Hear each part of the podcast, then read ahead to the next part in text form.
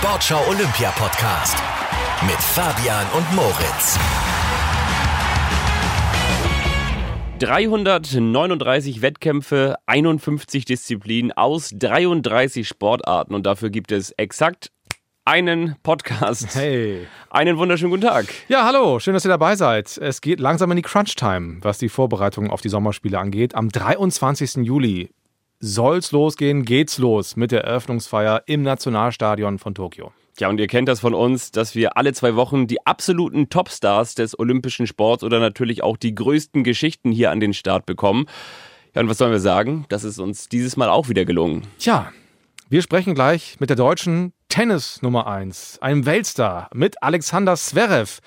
Zugeschaltet aus Monte Carlo. Er gibt eines der wenigen Interviews hier bei uns im Sportschau Olympia Podcast. Er hat gerade das Masters gewonnen in Madrid.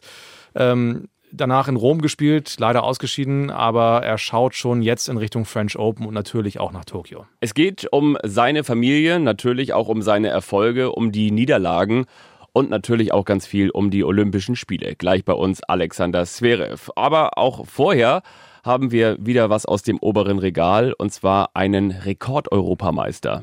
Er ist Kunst, Turm und Synchronspringer und hat gerade bei den Europameisterschaften in Budapest seine EM-Medaillen 34, 35, 36 und 37 geholt, darunter die Goldmedaillen 16 und 17. Genau, er reist gerade ab, also aus Ungarn von den Europameisterschaften, ganz genau aus Budapest in Richtung Berlin. Und ich glaube, er sitzt jetzt am Flughafen und müsste uns hören. Herzlich willkommen und natürlich auch nochmal herzlichen Glückwunsch zu den vier neuen EM-Medaillen. Patrick Hausting. Hallo, ich bin wirklich am Flughafen, ja, das stimmt.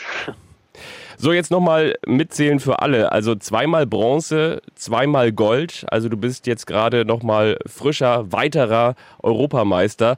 Das war jetzt dein insgesamt 17. EM-Gold, richtig? Das ist richtig. Das wurde mir schon diese Woche mehrmals berichtet. Dann muss es auch stimmen. ja, un unfassbar, oder? Ich meine, vier Medaillen jetzt nochmal bei dieser EM. Hast du damit gerechnet? Hast du damit geplant? Ähm, ich ich plane selten mit, mit Anzahl von Medaillen. Also ich, ich hoffe immer, dass das Beste bei rumkommt. Und ähm, da ich bei dieser EM auch wirklich sechsmal an den Start gegangen bin, was ja, äh, was ich vorher auch noch nie gemacht habe, ähm, hatte ich mir natürlich schon hier oder da die einige, äh, die eine oder andere Medaille erhofft. Dass es am Ende vier sind, ähm, macht mich sehr glücklich. Auch dass es zweimal in der Farbe Gold ist, ist für mich auch äh, ein super Ergebnis und deswegen ähm, gerechnet habe ich damit nicht, aber äh, geliebäugelt. Du bist Rekord-Europameister und hast diesen Rekord noch weiter ausgebaut. Erzähl uns mal, du hast gerade eben gesagt, du bist gerade am Flughafen. Wie schwierig ist es eigentlich, zweimal Bronze und zweimal Gold jetzt so durch die Sicherheitskontrolle und durch den Zoll zu bekommen? Das ist mir sehr oft schon ziemlich schwer gefallen, weil es immer Probleme gab. Also ich kann mich daran erinnern, in Mexiko äh, vor einigen Jahren, da musste ich fünfmal, glaube ich, durch die Kontrolle, weil man dachte, ich hätte eine Bombe dabei. weil das war genau irgendwie, also ich weiß nicht, wie man denkt, dass heutzutage eine Bombe einfach rund ist. Ich kann es mir nicht vorstellen. Also ja, und sich die so um den Hals hängt, so eine Bombe vor allen Dingen auch. Ne? Ja, ja, genau, genau. Äh, und die wollten mir, ich wollte denen halt sagen, da ist eine Medaille drin, ich kann die rausholen und die wollten das aber nicht. Also die dachten, ich hätte irgendwie was, was Schlimmes dabei. Und daraus habe ich gelernt. Deswegen äh, nehme ich jetzt eigentlich nur noch selten meine Medaille mit ins Handgepäck. Ich habe die jetzt alle in meiner Reisetasche. Ah, du hast sie aufgegeben und die sind jetzt unten im Flugzeug drin und du musst hoffen, dass alles ankommt. Genau so sieht es aus. Ja. Bei so kurzen Strecken gehe ich aber davon aus, dass die Lufthansa einen guten Job machen muss. ja, also Budapest, Berlin ist jetzt die Verbindung, ne? Richtig. Ja, und ähm, das Personal normalerweise ähm, gibt dir dann ja irgendwie auch ein bisschen Feedback. Das hast du ja in diesem Fall gar nicht so richtig bekommen, weil die, die Halle ja leer war in Budapest. Wie war das? Ja, also so vor leeren Rängen zu springen, ist jetzt für uns nicht immer was Neues. Äh, ja, wenn wir kleine, wenn wir kleine deutsche Wettkämpfe haben oder so, da sind die Zuschauerzahlen natürlich auch sehr überschaubar. Ähm, dann, dann liegt es an den Sportlern und an den, an den äh, ja, Kollegen, dort ein bisschen äh, Stimmung reinzubringen und ein bisschen anzufeuern. Das haben wir ganz gut gemacht. Und ähm, ist aber natürlich nicht das Gleiche wie mit Zuschauern. Ja, man, man hat irgendwie Titelkämpfe und ist eigentlich gewohnt, dass, dass äh, ja, da einfach ein bisschen mehr, mehr Action in der Halle ist. Und ist was Neues, und auch mit meinen 32 Jahren kann man noch mal was Neues erleben im Sport. Ja, 32 Jahre, die sprichst du jetzt gerade an. Du musstest 32 Jahre, du nochmal ganz kurz angefangen, also 37 EM-Medaillen, haben wir gerade eben drüber gesprochen. Jetzt ist Gold vom 1-Meter-Brett dazugekommen, aber du musstest eben 32 Jahre erstmal alt werden, um Gold im 3-Meter-Synchron zu gewinnen mit deinem Partner. Warum hat das so lange gedauert, muss man dann eigentlich auch mal fragen dürfen, oder? Ja, warum hat das so lange gedauert? Äh, das kann ich auch nicht sagen. Ähm, wir haben, äh, Lars und ich, wir haben in den, in den letzten, wir sind jetzt seit drei Jahren ungefähr, ja, seit ein bisschen mehr als drei Jahren, äh, ein Synchronteam. Lars Rüdiger, ne? Äh, Dein Partner. Ja, genau, Lars Rüdiger. Und er hat sich in dieser Zeit einfach wirklich sehr, sehr stark entwickelt und ähm, sich zu einem sehr, sehr guten Synchronpartner auch entwickelt für mich. Ähm, wir passen physisch gut zusammen. Äh, früher mit, äh, mit meinem alten Synchronpartner konnte ich nicht ganz, konnten wir nicht ganz unser äh, Schwierigkeitsgradpotenzial entfalten. Das hat jetzt mit Lars besser geklappt. Also wir konnten den viereinhalb Seiten vorwärts mit in die ähm, in unsere Sprungserie reinnehmen, was vorher äh, nicht so geklappt hat.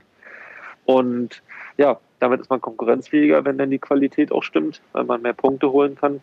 Und dementsprechend hat es jetzt dieses Jahr endlich geklappt, in dieser Disziplin auch einen Europameisterschaftstitel zu holen. Sag mal, wie heißt der Sprung? Vierwärts, Salto, vorwärts? Vier, vier, viereinhalbfacher Seite vorwärts. Und das synchron. Und also ich als Genau, einer, Brett. der ähm, mal auf dem siebeneinhalber stand, aber wieder runtergegangen ist, weil es mir zu hoch war. Ja. Ähm, Nee, vom, vom 3-Meter-Brett äh, viereinhalb Seite vorwärts ja, drehen. drei Meter kriege ich auch noch hin. Das ist äh, aber auch schon das höchste der Gefühle. Also, aber ohne Salto natürlich. Ne? Da geht dann Kerze rein ins Wasser. äh, wie, wie ist denn, also ist das, habt ihr da kein Schwindelgefühl? Also jetzt nicht im, wegen der Höhe, sondern einfach, also man ist ja völlig durcheinander, wenn man da ein Salto nach dem anderen macht. Ist das, Äh, Habt ihr das nicht? Ja. Mm, Nicht mehr. Also war vielleicht, wenn man, wenn man noch äh, anfangs hat man das vielleicht noch. Ähm, der Unterschied ist aber, dass man in einer so kurzen Zeit eigentlich keinen, ja, glaube ich, das Gleichgewichts äh, oder das, äh, der, äh, Mensch, wie heißt das, der Gleichgewicht, Gleichgewichtssinn? Sinn, ja. Ja? genau nicht so sehr aus der, nicht so sehr aus dem, aus dem Ruder fällt oder aus dem Ruder schlägt, dass man da komplett die Orientierung, äh, die Orientierung kann man verlieren, aber nicht den Gleichgewichtssinn. Und ähm, wir haben zum Beispiel auch so eine simulierten Salto-Drehgeräte. Also da kann man sich dann quasi reinsetzen, wird festgemacht und kann sich dann so oft drehen lassen, wie man will. Krass. Ah. Daran kann man das theoretisch auch trainieren. Ähm, aber ansonsten für so einen kurzen Zeitraum ist es eigentlich bei uns recht übersichtlich. Schlimmer wird es, wenn man es über einen längeren Zeitraum macht, aber das kennt ihr ja bestimmt auch, wenn ihr euch als Kinder immer im Uhrzeigersinn gedreht habt, bis ihr umgefallen seid. Oh ja, oh ja. Du sag mal, hören wir da eigentlich so eine kleine verstopfte Nase raus? Das hatte ich auch immer früher, wenn ich aus dem Chlorbad gestiegen bin oder aus dem Freibad kam, dann ging die Nase immer so zu. Ist es bei dir auch gerade so? Mm, Es geht einigermaßen, das liegt mehr an meiner FFP3-Maske, Ah, die ich hier ja, heute klar. schon seit, weiß ich nicht, heute, wie spät haben wir es? 11 Uhr?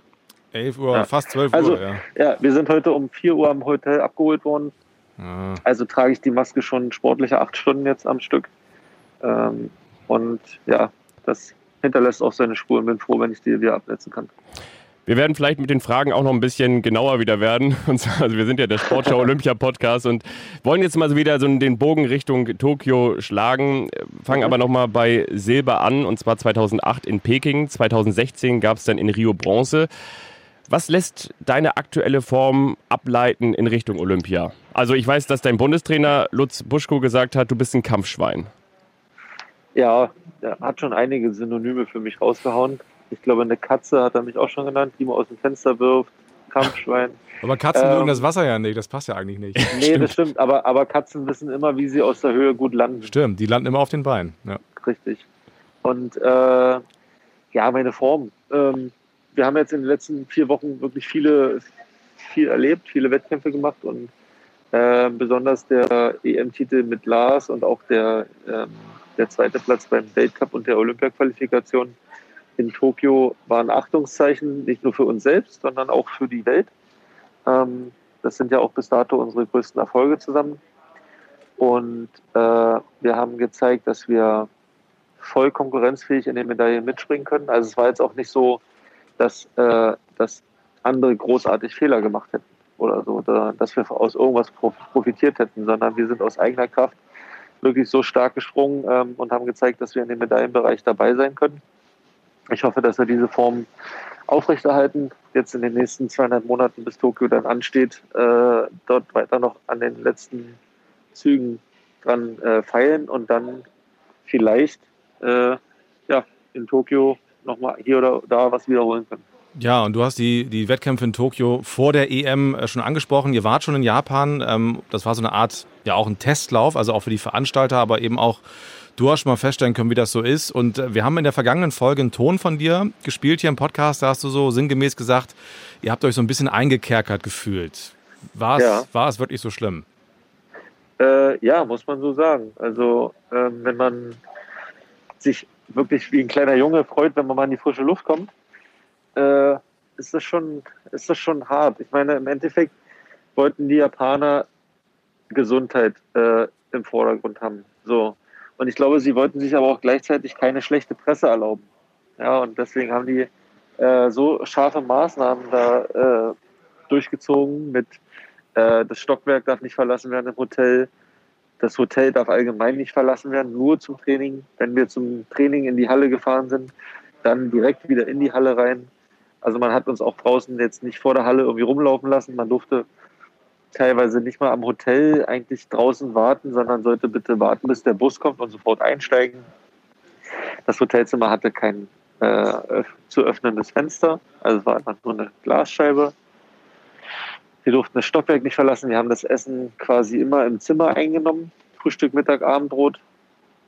Äh, ja, also und das zehn Tage lang. Also es war schon, war schon ein kleines Gefängnis, muss man sagen. Mhm. Du hast auch gesagt, muss man auch sagen, ihr wart ja nicht als Tourista oder als Freizeitsportler, sondern als genau, Profisportler, genau, genau. die euren Beruf gemacht haben. Also es klang auch überhaupt nicht so, als hättest du gejammert, das hast du auch gesagt. Aber ja, mit der Erfahrung jetzt aus Tokio, freust du dich dann auf die Spiele im Sommer? Ja, ich ich habe mal die starke Hoffnung, dass es äh, bei den Spielen in Tokio anders aussehen wird, weil wir äh, im Olympischen Dorf wohnen und äh, nicht in einem Hotel sind. Und äh, also ich kann mir nicht vorstellen, dass man 10.000 Leute oder ich weiß es gar nicht, ich glaube es sind ja alleine 10.000 Sportler äh, dort in einem, in einem Dorf äh, so kontrollieren kann und sollte. Also ich glaube, das, das funktioniert nicht. Äh, so, viel, so viel Personal und so viel Revolte kann kein Personal aushalten, dass wir unter den gleichen Bedingungen Olympische Spiele durchführen wir wohnen ja in einem olympischen Dorf nicht umsonst, sondern wir wohnen da, dass wir uns wenigstens in diesem Kreis ein bisschen frei bewegen können. Ich kann mir vorstellen, dass es dann geregelte Essenszeiten gibt, äh, eine Maximalanzahl von, von Sportlern und Athleten äh, und Offiziellen gibt, die dann essen gehen dürfen, dass es hier und da andere Reglement, äh, Reglementierungen noch geben wird. Aber dass man, dass wir bei Olympia zum Beispiel jetzt im Dorf sogar unser Essen auf dem Zimmer einnehmen müssen, das kann ich mir nicht vorstellen. Oder dass wir das, dass wir das Haus im Dorf nicht verlassen dürfen. Mhm. Das, äh, das wäre einfach zu viel. Was auch total schade wäre, weil dann ging ja dieses, dieses, ähm, dieser Ort der Begegnung komplett, äh, komplett flöten. Ne? Also sagen auch genau, ganz viele Sportler, dass du dann plötzlich in der Mensa ähm, drei Tische weiter sitzen die Basketballer aus Amerika, äh, die ja, normalerweise ja. ganz anderes gewohnt sind, aber die sind halt alle gleich dann. Ne? Das, das, das wäre schon schade. Richtig. Und ist genau es denn, so nämlich aus. Ja. Ist es denn praktikabel? Ihr sollt ja auch jeden Tag getestet werden. Ist, hältst du das für praktikabel? Äh, also jeden Tag. Ähm, am Anfang ist vielleicht noch ganz gut, weil man weiß ja, dass die, äh, die, die äh, Inkubationszeit und auch bis das ausbricht, bis man positiv ist, kann das ja ein paar Tage dauern. Ähm, ab einem bestimmten Zeitpunkt reicht es dann vielleicht auch theoretisch, wenn man jeden zweiten Tag testet. Ja, ich meine, keiner von den Athleten hat, hat, hat sich zum Ziel gesetzt, nach Tokio zu fahren und dann äh, kurz vor seinem Einsatz irgendwie äh, positiv zu werden. Deswegen äh, ist es nicht so, dass, dass, die Sportler selbst nicht vorsichtig genug wären und sind. Hm. Vermeiden kann man es trotzdem nie. Man ist nie zu hundertprozentig sicher. Äh, gerade, gerade die Anreisen sind natürlich das höchste Risiko für alle Sportler, in, in, in, in Flugzeugen über längere Zeiträume auf engem Platz zu sitzen weil man ja nicht weiß, mit, äh, ob man, ob, mit wem man dorthin reist. Ähm, ja, äh, praktikabel ist es aber dennoch, glaube ich, weil äh, lieber vorbeugend als ähm, nachfolgend. Mhm. Bist du schon geimpft worden oder würdest du dich impfen lassen? Äh, nee, ich bin noch nicht geimpft worden, aber ich würde mich ja natürlich dementsprechend auch impfen lassen, sobald sich die Möglichkeit ergibt. Ja, weißt du schon, wann, wann es sein könnte? Es darf ja wahrscheinlich auch nicht zu nah dran sein an den Wettkämpfen, ne? Ja, also es soll nicht zu nah dran sein. Das muss auch in einem Zeitpunkt passieren, wo wir quasi jetzt nicht, ähm, wo wir auch mal zwei, drei Tage, wo es uns schlechter gehen kann. Ähm, und das hoffentlich passiert das in den nächsten Wochen. Mal schauen. Was denkst du, was werden das insgesamt für Olympische Spiele werden? Eher so Augen zu und irgendwie durch, irgendwie einen Haken dran bekommen? Ich glaube, äh, den, die Medien werden sich, glaube ich, gut anstrengen, die Olympischen Spiele gut darzustellen.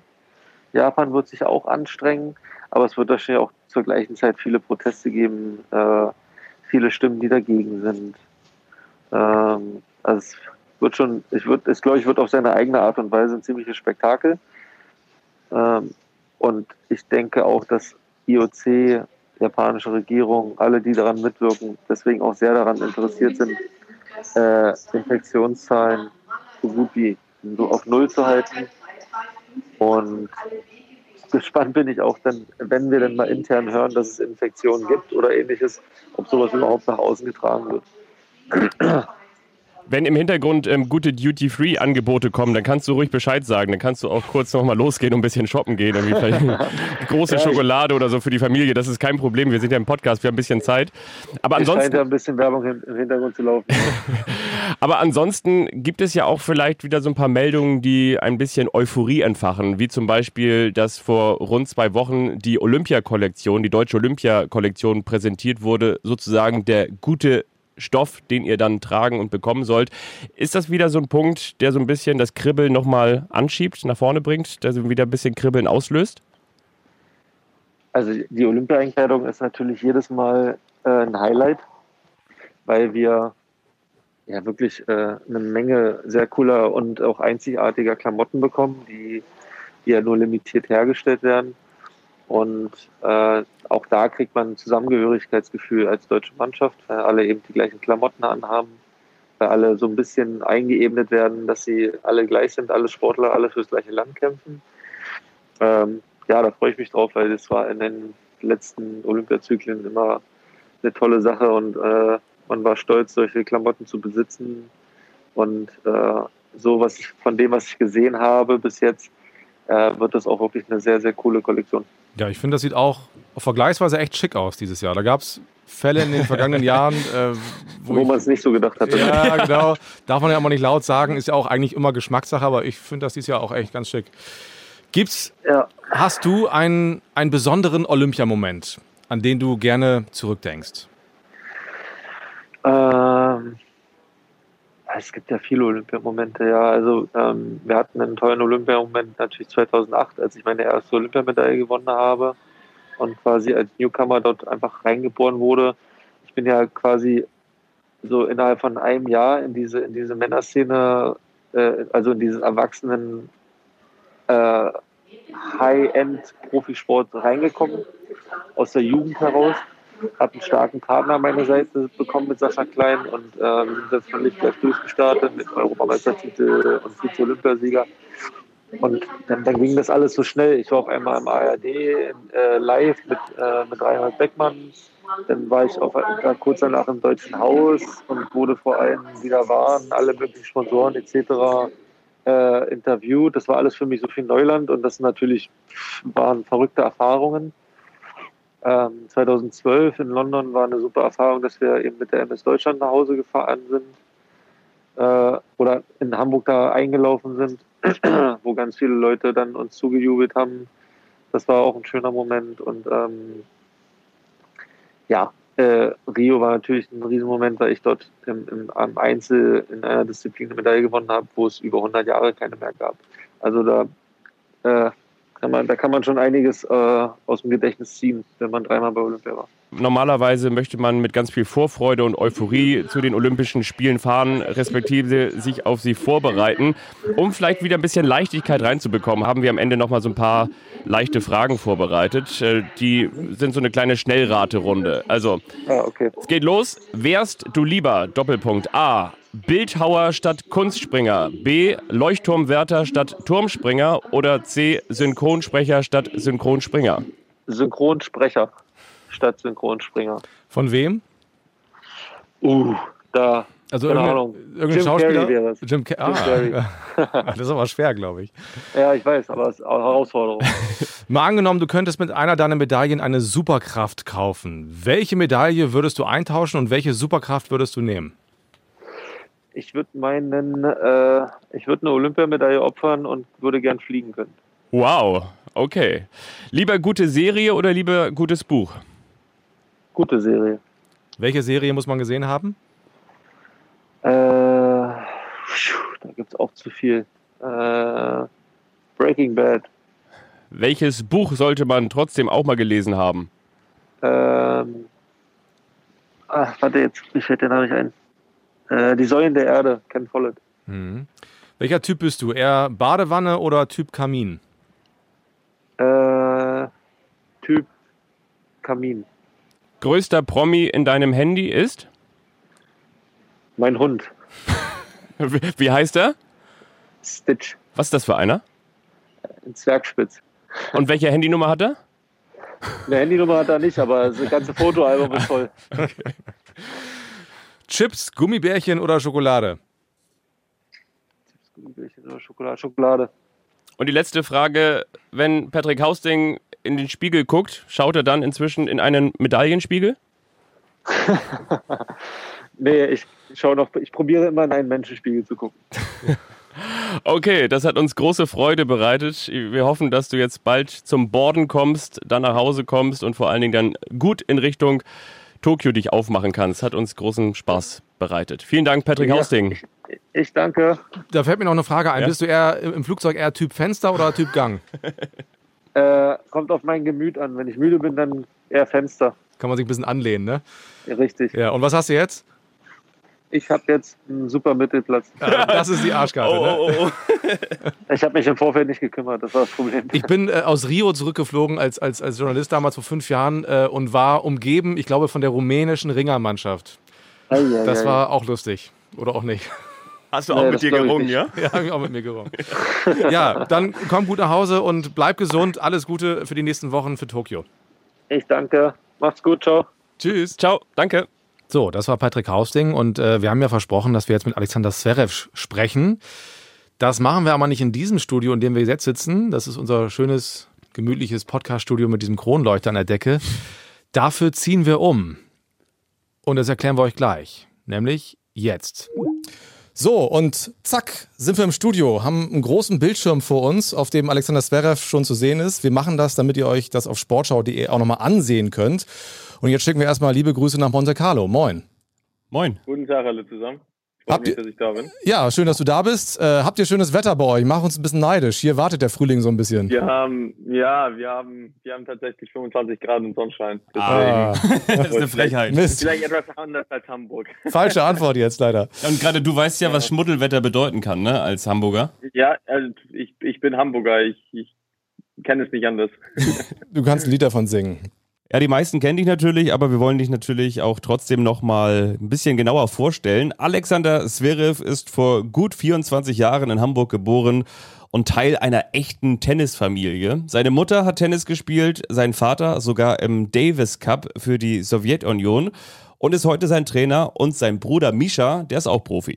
Alexander Zverev ist die Nummer 6 der Welt. Er hat 2018 die ATP Finals in London gewonnen, also das Jahresabschlussturnier der weltbesten Tennisprofis. Und so klang es damals.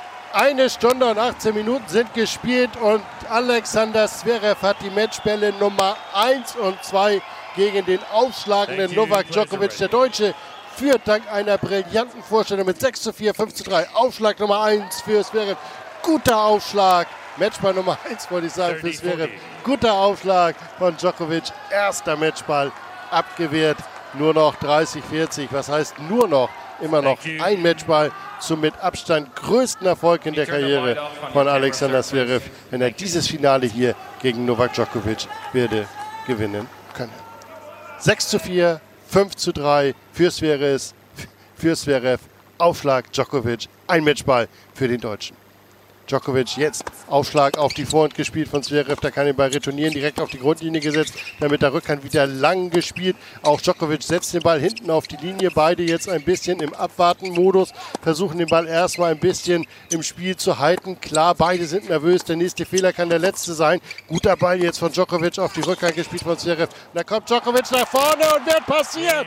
Das gibt es doch gar nicht. Alexander Zverev ist der inoffizielle Tennisweltmeister 2018. Er besiegt in einem großartigen Finale den großen Novak Djokovic mit 6 zu 4 und 6 zu 3. Ja, das war 2018 und dann hätte er im vergangenen Jahr beinahe alles gekrönt, aber es ist äh, ganz knapp nicht gut ausgegangen. Im Halbfinale ist er bei den Australian Open ausgeschieden und bei den US Open hat er das Endspiel verloren. Äußerst unglücklich. Und gerade hat er das Masters-Turnier in Madrid gewonnen. Mal wieder. Auf dem Weg dahin hat er Rafael Nadal und Dominik Thiem besiegt. Danach ist er in Rom bis ins Viertelfinale gekommen. Da dann gegen Rafael Nadal ausgeschieden. Aber er scheint gut in Form zu sein. Ja, und das vor den French Open, Alexander. Boris Becker hat bei Eurosport gesagt, dieses Jahr gewinnt der Zverev ein Grand Slam Turnier und er hat sich auch für Paris auf dem Zettel. Gibst du ihm recht? Ja, was ich recht geben oder nicht, ich, äh, ich denke schon, dass ich diese Chancen habe. Also äh, in dem Sinne schon. Ich denke immer noch, dass äh, Nadal als Top-Favorit in das Turnier rein, äh, reingeht. Ähm, aber klar, ich habe in letzter Zeit äh, gut gespielt. Ich, ich fand auch, wie schon gesagt, ich fand, ich spiele das ganze Jahr gut. Natürlich mit meiner Ellbogenverletzung ähm, war das irgendwo zwischendrin vielleicht nicht einfach, aber Verletzungen passieren. Aber jetzt fühle ich mich wieder relativ in Ordnung. Ich fühle mich wieder fit und ähm, ja, ich bin auch bereit für, für, für diesen Schritt jetzt, finde ich. Ähm, natürlich, das US Open Finale ist immer noch bei mir im Kopf. Ich, ich, ich freue mich auf diesen Riesenturnier. Ich freue mich auf die Challenge, aber wie schon gesagt, ein Rafa Nadal, der zwölfmal das Turnier gewonnen hat, ist immer noch als Top-Favorit da. Und ähm, ja, äh, natürlich muss jeder, der dort gewinnen möchte, muss äh, durch ihn durch. Ja, wie viel Selbstvertrauen hatte dieser Sieg gegen Nadal gebracht beim Turnier in Madrid, dass du den auch gewinnen konntest? Ja, ich denke generell das Turnier in Madrid äh, hat mir sehr viel Confidence gebracht, weil ich habe wirklich gegen sehr, sehr gute Spieler gespielt. Das ist nicht so, dass ich äh, dass alle irgendwie vor mir verloren habe. Nein, ich fand, dass ich gegen alle selber gewonnen habe. Ähm, ich habe gegen Nishikori in der ersten Runde gewonnen. Ich habe gegen äh, einen sehr in Form Dan Evans gewonnen, äh, der auch nicht einfach ist, und dann gegen Nadal und Team hm. auf Sand back-to-back in zwei Sätzen. Das ist auch nicht einfach. Deswegen, ähm, ja, das, das Turnier gibt mir schon viel Confidence. Und dann fand ich auch, dass ich in Rom eigentlich okay gespielt habe. Natürlich bin ich irgendwo ein bisschen müde gewesen, ein bisschen äh, hat mir die Power ge gefehlt, aber trotzdem, das Match gegen Nadal war, war eigentlich ganz gut. Ähm, und ich denke, ja, wenn wir in Paris nochmal aufeinander treffen, wird es auch nochmal ein sehr interessantes Spiel werden. Ja, das, das denkt er wahrscheinlich inzwischen auch. es sind sich eigentlich alle Experten einig, dass du im vergangenen Jahr äh, einen sehr großen Schritt nach vorne gemacht hast. Mhm. Was fehlt noch, um bei einem Grand Slam äh, das Turnier zu gewinnen? Ja gut, letztes Jahr haben mir zwei Punkte gefehlt. also äh, ja, viel natürlich nicht. Äh, irgendwo bin ich natürlich extrem nervös geworden. Irgendwo war, war es mental nicht einfach für mich. Ich habe fürs Match serviert. Ich habe mit zwei so, so Sätzen geführt. Ähm, und dann mehrmals war ich zwei Punkte davon entfernt, das Turnier zu gewinnen. Deswegen, äh, ja, es, es fehlt, es fehlt, sage ich mal so, nicht viel, aber natürlich muss man das erstmal schaffen. Man muss es erstmal hinbekommen und dann äh, kann man zurückblicken. Aber ja, ich freue mich auf die Challenge. Natürlich hat mich das irgendwo, das US Open Finale auch noch mehr motiviert. Äh, für mich war das auch nochmal so, okay, ich muss mich nochmal verbessern, um noch, äh, das Turnier zu gewinnen. Und ähm, ich finde, dass ich das auch irgendwo getan habe in den letzten paar Monaten. Ein ganz wichtiger Punkt ist deine Familie. Die Zverevs sind eine Tennisfamilie und es ist auffällig, dass du deine Familie auch immer um dich herum hast. Dein Vater trainiert dich, dein Bruder Mischa gehört auch zu deinem Stab dazu. Brauchst du die Familie in deinem Umfeld? Brauchst du ein vertrautes Umfeld, um erfolgreich zu sein? Ja, ich bin generell jemand, der der es mag, äh, Menschen im Umfeld zu haben, denen, denen ich zu 100% vertrauen kann. Ähm, und ja, ich, ich, ich habe immer sehr enge Menschen bei mir äh, im Umfeld. Ich habe immer, ich bin auch nicht jemand, der oft irgendwie Trainer wechselt oder oft äh, irgendwie Physio wechselt, Fitnesstrainer wechselt oder noch was. Ich, ich mag es, mit, äh, mit den Menschen zusammenzuarbeiten, mit denen ich äh, länger zusammenarbeite. Ähm, aber natürlich, äh, ja, am Ende des Tages, der, der Spieler muss sich halt wohlfühlen. Und ähm, das ist halt das Wichtigste. Wohnt ihr in Monaco da eigentlich in einer WG, also zusammen alle? Nein. so, weit geht's dann doch nicht, ja? Das ist dann, das ist dann zu viel des Guten. Wie ist das Leben in Monaco? Gut. Ja? Die Sonne scheint etwas öfter als in Hamburg. Und es ist alles, ja, das, das, das glaube ich. Ja, aber wie, wie ist das Leben? Also man kann sich schwer vorstellen, so in Hamburg, normale Großstadt Deutschlands, Monaco, alles sehr klein, aber schick. Wie ist es so? Ja, aber für uns Sportler ist halt das Leben, was machen wir denn? Wir trainieren und wir bereiten uns auf unseren Sport vor. Und ähm, ich habe hier halt extrem viele Freunde, die auch Sportler sind. Ich bin sehr gut mit Nico Hülkenberg befreundet. Ich bin äh, gut mit, mit anderen Sportlern befreundet und die sind hier alle, die wohnen hier alle. Deswegen, äh, meine Freundesgruppe ist relativ groß geworden jetzt in Monaco. Ähm, und die Bedingungen halt für, für das Tennisspielen sind halt unfassbar. Ich meine, wir haben hier alles. Wir haben hier ein unglaubliches Stadion, Fußballstadion, wo man halt laufen gehen kann und alles machen kann, was man möchte. Wir haben äh, eines der besten Fitnessstudios auf der Welt äh, hier in Monaco. Wir haben die Tennisanlage, wo auch das Monte Carlo Turnier gespielt wird. Deswegen, wir haben hier alles. Und das Wetter natürlich ist auch ein Riesending für unsere Sportart. Ähm, deswegen, ja, die Bedingungen sind hier schon, sag ich mal so, äh, sehr nah zu, zur Perfektion. Nico Hülkenberg hast du angesprochen. Am Wochenende ist die Formel 1 in Monaco. Bist du auch da? Ich bin auch da, ja. Ja, hast du da einen guten Platz, so irgendwie Kurve 17 direkt auf dem Balkon oder, oder wie sieht's aus? Ja, ich, ich habe, ja, ich habe, also von meinem Apartment sieht man die Formel 1 Strecke, aber wir treffen uns alle mit, äh, mit Freunden und wir sind bei der ersten, ähm, bei, beim Start, bei der ersten Kurve. Okay, die geht da, wo es dann so rechts hoch geht, ne? Das ist schon wie eine Fullspeed-Kurve Genau, schon fast, ne? ja, ja, genau. Ja. Und wie ist es auf den Straßen, wenn du unterwegs bist, jetzt mal ohne Formel 1 Auto, wirst du häufig erkannt oder gibt es da so viele Promis und so viele Sportstars, die, die dass man sozusagen jetzt bei Alexander Zverev auch nicht sofort anhält?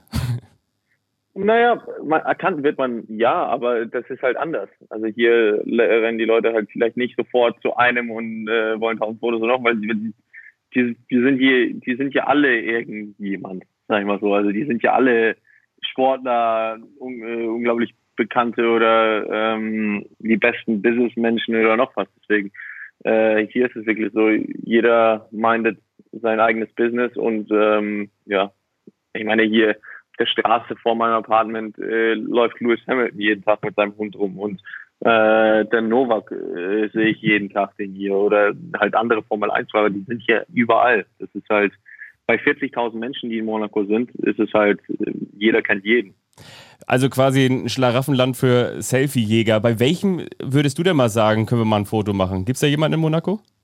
Ach, äh, das weiß ich nicht. Ich bin, ich bin da eher locker bei solchen Sachen. Ich bin da nicht jemand, der direkt irgendwie ans Handy greift und äh, ein Video oder ein Foto machen muss. Wir können uns vorstellen, dass du wahrscheinlich in Hamburg nicht mal so eben über die Mönckebergstraße laufen könntest oder vielleicht auch an der Alster oder an der Elbe spazieren könntest, ohne gesehen zu werden. Äh, Kannst du es trotzdem noch manchmal einrichten, durch Hamburg zu gehen und nicht erkannt zu werden? Ja, normalerweise jogge ich dann.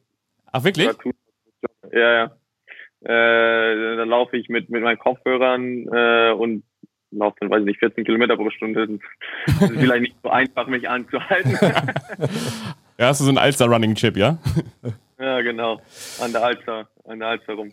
Du, ähm, nach deinem Turniersieg in Madrid hast du etwas gesagt, das durch die sozialen Netzwerke ging. Als es äh, nämlich auf der Pressekonferenz nach dem Finale keine Frage von deutschen Journalisten gab, hast du gesagt, keine, ich gewinne ein Masters und es kommen keine Fragen auf Deutsch. Daran sieht man, äh, ich bin den Deutschen wirklich egal. Fühlst du dich zu wenig wertgeschätzt in Deutschland? Ja, aber das war ja, das ist ja auch schon wieder, in Deutschland ist es ja sensationell, wie die Medien alles aus dem Kontext nehmen. Also das ist ja wirklich so. Also ich denke, da werdet ihr mich auch verstehen irgendwo. Ähm, wenn man sich die ganze Pressekonferenz anschaut, da hat mich der Italiener äh, gefragt, äh, in Italien bist du so beliebt und wir interessieren sich so sehr und wir, wir wollen immer, dass du in Italien spielst und so weiter. Möchtest du nicht irgendwann mal einen italienischen Pass nehmen? So als Spaß. Das war eine Spaßfrage. Man, man sollte sich das anschauen. Das war die letzte Frage auf Englisch. Und äh, habe ich gesagt, die Frage antworte ich lieber nicht und habe gelacht. Und dann kam halt irgendwelche Fragen auf Deutsch. Und kam keine Fragen auf Deutsch. Und dann als Spaß zu ihm zurück habe ich halt dann wieder gesagt, siehst du, also dem Deutschen bin ich ja wirklich egal. Ja, okay, verstehe. So aus dem Motto, So aus dem Motto halt, jetzt gerade wurde ich gefragt, was ist mit Italien und dann kommt Deutschland und dann kommt nichts. Das, das war mehr in dem Sinne. Das war, ich bin ja auch jemand äh, in der Pressekonferenz oder in der Presse, ich bin ja auch dafür bekannt, dass ich Dinge einfach raushaue. Also ich, ich, ich bin nicht dieser typische Tennisspieler, der sagt, oh ja, der hat besser gespielt als ich und es war heute ein unglaublicher Tag und alles ist bestens, alles ist super. Ich sag Dinge so, wie die sind.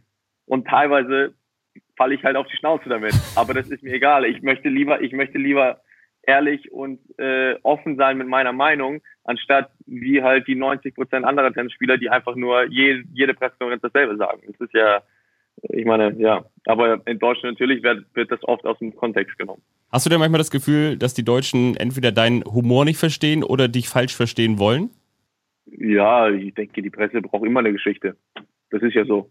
Deswegen, äh, ich denke, ich, ich werde so verstanden, wie die Presse es verstehen möchte. öfter. Öfter, als es irgendwie mir lieber ist. Ja, und ähm, im Sommer werden sehr viele Deutsche in jedem Fall auf dich blicken, wenn du in Tokio am Start bist äh, bei den Olympischen Spielen. Du willst sogar äh, in drei Wettbewerben mitmachen, im Einzel, im Doppel und im Mixed. Welchen Stellenwert haben die Olympischen Turniere für dich in diesem Jahr? Ja, ich habe das ja oft gesagt. Ich meine, die Olympischen Spiele sind das größte Sportevent äh, auf der Welt. Äh, kein Sportevent, kein anderes Sportevent kommt auch nur annähernd an die Olympischen Spiele ran. Und ich denke, ähm, bei den Olympischen Spielen spielst du halt nicht nur für dich selber, sondern du spielst für dein Land, du spielst für deine Mannschaftskameraden, du spielst für alle drumrum.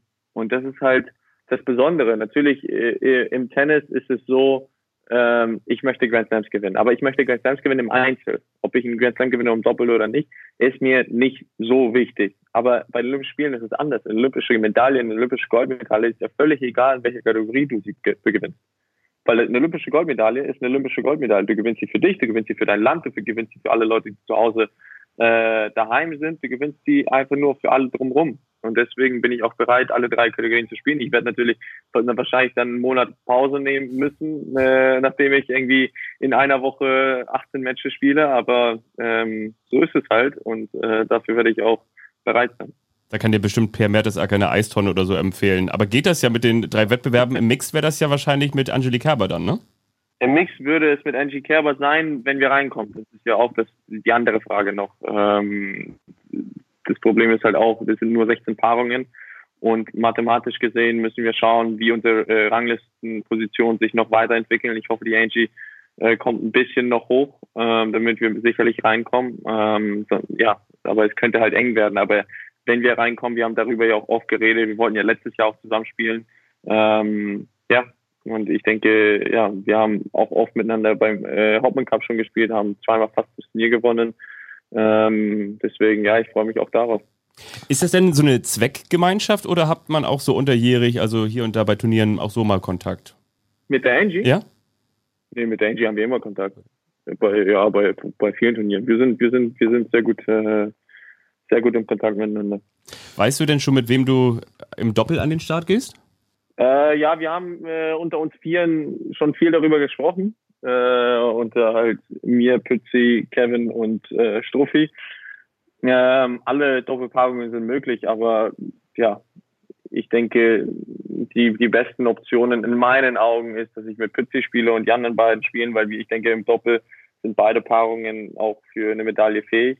Ähm, deswegen, ja, finde ich einfach, dass das die beste Option ist. Aber auch wenn es, wenn es anders kommt. Äh, ich bin mit, ich bin sehr, sehr happy mit allen zu spielen. Ich, ich freue mich mit allen zu spielen. Und ähm, ja, mal schauen, wie es, wie es dann, wie es dann sein wird und wie auch der DTB das entscheidet und äh, am Ende des Tages auch, ähm, ja, was die besten Optionen sind. Es gibt einen Hamburger, der sich mit Olympia ganz gut auskennt, schon Olympiasieger geworden ist, auch äh, Moritz Fürste. Der ist auch in deinem Heimatverein, äh, dem Uhlenhorster HC. Das ist eine Tennis- und Hockey-Hochburg in Hamburg. Habt ihr mal über Olympia gesprochen? Hat er mal geschwärmt davon, wie geil das ist? Den Mo kenne ich ja sehr gut. Den Mo kenne ich ja seit ich ein kleines Kind bin. Ja. Äh, der hat ja früher auch bei meinem Vater und bei meiner Mutter Tennis trainiert. Und, äh, der war mal so Sparringspartner ja. auch, ne? So ein bisschen auf, auf, dem, auf dem Platz beim Tennis. Ja, ja, der hat ja, der hat ja in Ordnung gespielt. Also der war ja auch ganz gut im Tennis. Der ähm, mit deinem ähm, Bruder zusammen ist der, ist der mit Mischa zusammen ähm, Hamburger Meister geworden in der Jugend. Also so gut war der tatsächlich im Tennis. Ich glaube, ja, ich glaube, der ist ein bisschen älter als der Misha. Ja, ein Tick älter, ja. Irre. Mhm. Ich glaube, ein paar Jahre ist er älter. Deswegen haben die wahrscheinlich auch miteinander gespielt. Aber zum Glück hat er sich fürs Hockey ausgesucht, äh, ausge, ausgewählt. Das ist, glaube ich, auch eine gute Entscheidung gewesen. Ähm, ja klar, ich meine, auch damals, als der Olympiasieger geworden ist, ich, ich weiß es noch, in unserem Verein haben wir natürlich auch alle äh, ganz stolz geschaut. Nicht nur er ist Olympiasieger geworden, sondern wir hatten mehrere. Ja, ja, äh, genau. Ich, in der Mannschaft. Ähm, aber er ist natürlich äh, eine Hockey-Legende, was das angeht. Äh, er war ja auch Kapitän, glaube ich, bei, bei dem einmaligen Olympiasieg. Mhm. Ähm, deswegen, ja, also er ist, er ist, äh, er ist der Prominente in, in unserem Verein, sag ich mal so. ja, gut, du bist ja auch nicht so ganz unbekannt. äh, Na, der, nicht der Prominente, der Star, sag ich mal okay. so. Ja, okay. Das wird er gerne hören. Ja. Du hast aber ja auch Hockey gespielt, ne? Früher. Ich habe Hockey gespielt auch, ja. Ich hab, wir haben erfahren, dass du auch mal deutscher Jugendmeister warst im Hockey. Stimmt das? Meine Mannschaft, ja. Ja. Deutscher Jugendmeister. Ja. Aber du warst dabei. Welche Position hattest du? Ich war meistens immer Stürmer. Ähm, ja, ich, ich habe immer die Tore geschossen oder wollte die Tore schießen. Und was hast du. Aus das Gegenteil war, ich war ein Fußballtorwart. Okay, ah, siehst du. Also alles, alles, was mit den Händen zu tun hat, konnte ich. Hast aber nicht beim HSV gespielt. nee. Ja, aber die, sind, die steigen nicht auf, ne? Bist, bist du traurig ein bisschen? Das habe ich auch mitbekommen. Das war ja auch, die waren ja Erster die, die meiste Zeit in der Saison. Ja. Das ist ein bisschen eine traurige Geschichte für uns alle Hamburger, glaube ich. Ja, zumindest für die eine Hälfte, ne? für die, für die blau-weiß ist. Ähm, was, hast ja. du denn, was, was, hast du denn mitgenommen als, aus diesem Mannschaftssport? Also Tennis ist ja überwiegend ein Einzelsport. Was hast du mitnehmen können aus deiner Zeit als Hockeyspieler und als Fußballspieler? Ja, ich habe es ich hab's oft gesagt. Also man sieht wirklich an Tennisspielern äh, die Tennisspieler, die andere Sportart gemacht haben. Weil die sind extrem koordinierter. Äh, der Rafa als Fußballspieler, der ist mit seinen Beinen extrem koordiniert. Roger als Fußballspieler ist mit seinen Beinen extrem koordiniert. Murray auch. Also alle, alle, die eine andere Sportart gemacht haben, haben irgendwelche Koordinationsvorteile. Und ich denke, das habe ich auch viel aus dem Hockey und aus dem, äh, aus dem äh, Fußball genommen, weil ich, Hockey war auch, ich war immer groß. Hockey musstest du immer tief auf dem Boden bleiben, musstest du auch äh, schnell sein, musstest du viel mit den Händen machen. Und ich glaube, das hat mir auch irgendwo geholfen. Die, die Spieler, die immer ihr ganzes Leben lang nur Tennis gespielt haben, man sieht das. Also man sieht das äh, teilweise. Deswegen ähm, ja, ich denke, andere Sportarten helfen immer als äh, in, der Kindheit sehr für, für das, was du später machen möchtest. Ich kann mir vorstellen, du bist bestimmt auch ein guter Volleyballer, so, ne? So Rückschlagsportarten. Aber das ist nicht das Thema. Wie ist das eigentlich, äh, wenn man jetzt mal nicht gerade in Monaco vor die Tür geht und Lewis Hamilton mit seinem Hund da vorbeiläuft? Ist man sonst so als Tennisprofi, wenn man so viel unterwegs ist, auch relativ einsam? Boah, ähm, ja und nein. Ähm, weil im ersten, erstens machst du ja das, was du liebst. Also ich, ich, ich liebe es wirklich Tennis spielen. Viele Tennisspieler sagen ja, man, nee, die mögen die Sportart gar nicht, die mögen irgendwie das Geld verdienen oder noch was. Nein, ich spiele die Sportart, weil ich die Sportart wirklich mag. Ähm, ich habe auch die Familie um mich herum. Ähm, ich habe sehr, sehr gute Freunde auf der Tennistour, deswegen ja, klar möchte man irgendwann auch mal zu Hause einfach rumsitzen und nichts machen, aber trotzdem am Ende des Tages als 24-Jähriger ist es nicht das Schlimmste auf der Welt, äh, ja, um die Welt zu fahren und vor 20.000 Menschen Tennis zu spielen. Das ist für mich äh, immer ja so eine Sichtweise, finde ich, die eher positiv ist als negativ. Ja, und Freunde auf der Tour hast du angesprochen. Da gibt es ja zum Beispiel den Österreicher Dominik Thiem. Der hatte ja, wir haben ja die zwei Punkte angesprochen, quasi den äh, Grand Slam-Titel da geklaut in Amerika. Oder beziehungsweise du hast in einem wirklich unfassbar dramatischen Match gegen ihn dann verloren. Hat darunter so ein bisschen eure Freundschaft erstmal gelitten? Nein, überhaupt nicht. Äh, weil das sind ja die schönsten Momente am Ende des Tages. Äh, das sind ja die schönsten Momente, die man, die man haben kann, weil du hast eine Freundschaft und du spielst die größten Matches auf der Welt was, was Besseres gibt es. Äh, klar, ich habe das Match verloren, aber am Ende des Tages, es wird, das, an das Match wird man sich noch eine sehr lange Zeit erinnern. Das war eins der äh, ja, größten oder längsten, spannendsten Final, Grand Slam Finals aller Zeiten. Deswegen, äh, das ist schön, so einen Moment mit einem Freund teilen zu können, anstatt mit irgendjemandem, den du gar nicht magst. Mhm. Aber man will es schon, ne? Natürlich eigentlich dann lieber ja, umgekehrt. Natürlich, natürlich, natürlich möchte man das gewinnen. Das ist, das ist ja das unser Hauptziel. Deswegen sind wir alle Sportler. Aber am Ende des Tages muss man rückblicken und doch sagen, okay, das war alles gar nicht so schlecht. Es gibt ja viele Weisheiten im Sport. Äh, manche sind wahrscheinlich Quatsch, manche werden stimmen. Eine lautet so ungefähr: Niederlagen machen einen auch nur stärker. Du warst in New York so nah dran an deinem ersten äh, Sieg bei einem Grand Slam. Ähm, haben schon gesagt, du hast die ersten beiden Sätze gewonnen. Äh, kannst du dem irgendetwas Gutes abgewinnen, mal abgesehen von der Freundschaft zu Dominik Thiem? Aber hat dir das was mitgegeben, dass du weißt, das hat dich tatsächlich irgendwie auch gefestigt? Ja, ich möchte es jetzt noch mehr. Das ist einfach so. Und ich finde auch, dass ich ein besserer Tennisspieler bin seit, äh, ja, seit, seit da, äh, seit dem US Open Finale. Ähm, ich habe mich hingesetzt und habe gedacht, okay, ich habe ein gutes Turnier gespielt, aber es hat nicht gereicht. Und am Ende des Tages, was muss ich machen, damit es reicht? Und ich muss Dinge verbessern, ich muss Dinge äh, anders machen und ich muss mich als Menschen auch äh, irgendwie verbessern. Deswegen, ähm, ja, ich, ich, ich finde doch, dass ich ein besserer Tennisspieler bin jetzt als vor sechs Monaten oder vor sieben Monaten und ähm, am Ende des Tages, ich, ich werde alles dafür tun, um mir nochmal die, dieselbe Chance zu geben. Vielleicht schon in Paris. Wir wünschen dir alles Gute, viel Erfolg bei den danke. French Open, für alles danach natürlich auch. Bleib gesund und äh, danke fürs Gespräch. Vielen Dank. Danke dafür, danke für eure Zeit. Hoffentlich sehen wir uns. Ja, und Fabian geht jetzt auch noch eine Runde laufen um die Alster, ne? Oder? 14 Kilometer pro Stunde. Ich habe schon mal vorhin im Kopf überlegt, das ist ein relativ gutes Tempo. Ist das gut? Ja. Du, du bist der Läufer unter uns. Doch, doch, schon ja. gut. Äh, Pace habe ich jetzt nicht gerade ausgerechnet, aber das machen wir dann in der nächsten Folge. Ja, wir können die Hitze des olympischen Feuers schon so langsam spüren. Es ja. geht auf die Zielgerade. Es dauert nicht mehr lange. Und in der kommenden Folge gibt es dann natürlich wieder den großen, großen Schritt. Dann sind wir schon wieder zwei Wochen näher dran an den Olympischen Spielen. Dann geht es weiter. Wichtig für uns, dass ihr gesund bleibt und bis dahin eine schöne Zeit habt. Ja, und guckt gerne auf sportschau.de. Da gibt es ähm, im Laufe der Zeit äh, Clips von unserem Gespräch mit Alexander Zverev. Danke fürs Zuhören und bis zum nächsten Mal. Tschüss. Tschüss. Den Sportschau Olympia Podcast findet ihr unter anderem auf sportschau.de und in der ARD Audiothek.